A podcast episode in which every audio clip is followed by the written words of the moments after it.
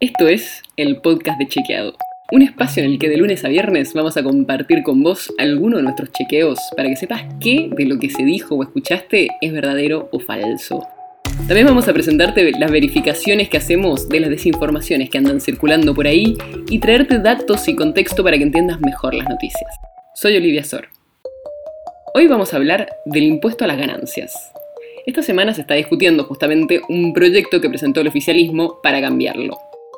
Para explicar qué es lo que va a cambiar, dame 30 segundos que te cuento un poco sobre cómo funciona el impuesto a las ganancias. El impuesto a las ganancias en realidad tiene varias categorías, pero de la que estamos hablando es la que pagan las personas, trabajadores en blanco, que ganan más que un cierto monto. Ese monto es el mínimo no imponible. Si ganas más que ese mínimo, pagas ganancias. Y una vez que empezás a pagar ganancias, no siempre pagas lo mismo, porque tiene escalas. Cuando empezás a pagar, o sea, estás justo por encima del mínimo, pagas por ahí un 5%. Si ganas un poco más, pasas a pagar, por ejemplo, un 9% y así va subiendo. Esto es lo que se llama un impuesto progresivo. Pagas un porcentaje más alto mientras más ganas, que es distinto, por ejemplo, al IVA, que todos pagamos lo mismo cuando compramos algo, independiente de cuánta plata tengamos o ganemos. Bueno, el mínimo no imponible, o sea, el límite a partir del cual se empieza a pagar, es 74.800 si sos soltero y sin hijos, porque tu situación también afecta en esto y ese mínimo pasaría a 150.000 brutos, o sea, antes de los descuentos, si es que pasa el cambio que se está discutiendo en el Congreso. ¿Y a cuánta gente afecta esto? En octubre de 2020, que es el último dato que tenemos, había 2.300.000 personas pagando ganancias.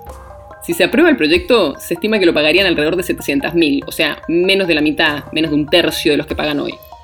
Y esto también afecta a los jubilados, que también pagan impuestos a las ganancias. Para ellos se aumentaría también el piso y alrededor de 120.000 personas dejarían de pagarlo y lo seguirían pagando 30.000 jubilados. Esta discusión sobre el impuesto a las ganancias seguro que ya la escuchaste un montón de veces porque vuelve cíclicamente el debate y es un reclamo que muchas veces hacen los sindicatos.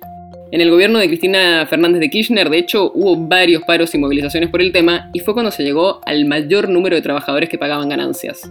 En 2013 llegaron a ser 2.800.000 personas, porque el mínimo no se actualizó y por la inflación más personas iban entrando en esa categoría. Después se aumentó el mínimo, pero no se hicieron cambios de fondo al impuesto. Y cuando Mauricio Macri estaba en plena campaña en 2015, prometió eliminar directamente el impuesto a las ganancias. Y no, no lo eliminó. Pero sí hizo cambios en 2016 y pasaron a pagarlo más personas, pero cada una pagaba menos por la forma en la que se establecieron esas escalas. Desde entonces, los montos se actualizan con un índice para que no quede desactualizado con la inflación. Y ahora, si se aprueba el cambio que se está discutiendo, va a subir ese mínimo.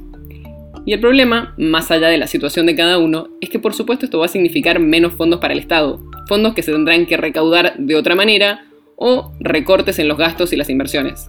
Y la mayoría de los otros impuestos con los que se puede recaudar suelen ser menos progresivos que el impuesto a las ganancias, o sea que no tienen en cuenta cuánto gana la persona. Muchas veces estos debates llenos de tecnicismos, hablando de mínimos no imponibles y escalas, parecen bastante ajenos. Pero todas estas decisiones que se toman, la definición de quiénes pagan impuestos y cuánto se tiene en cuenta lo que cada uno gana, nos termina afectando. De eso depende que el Estado tenga unos fondos para diferentes programas y si la forma en la que se cobran los impuestos nos ayuda a tener mayor equidad o no. Así que seguiremos el debate con atención y veremos qué surge a partir de estos posibles cambios.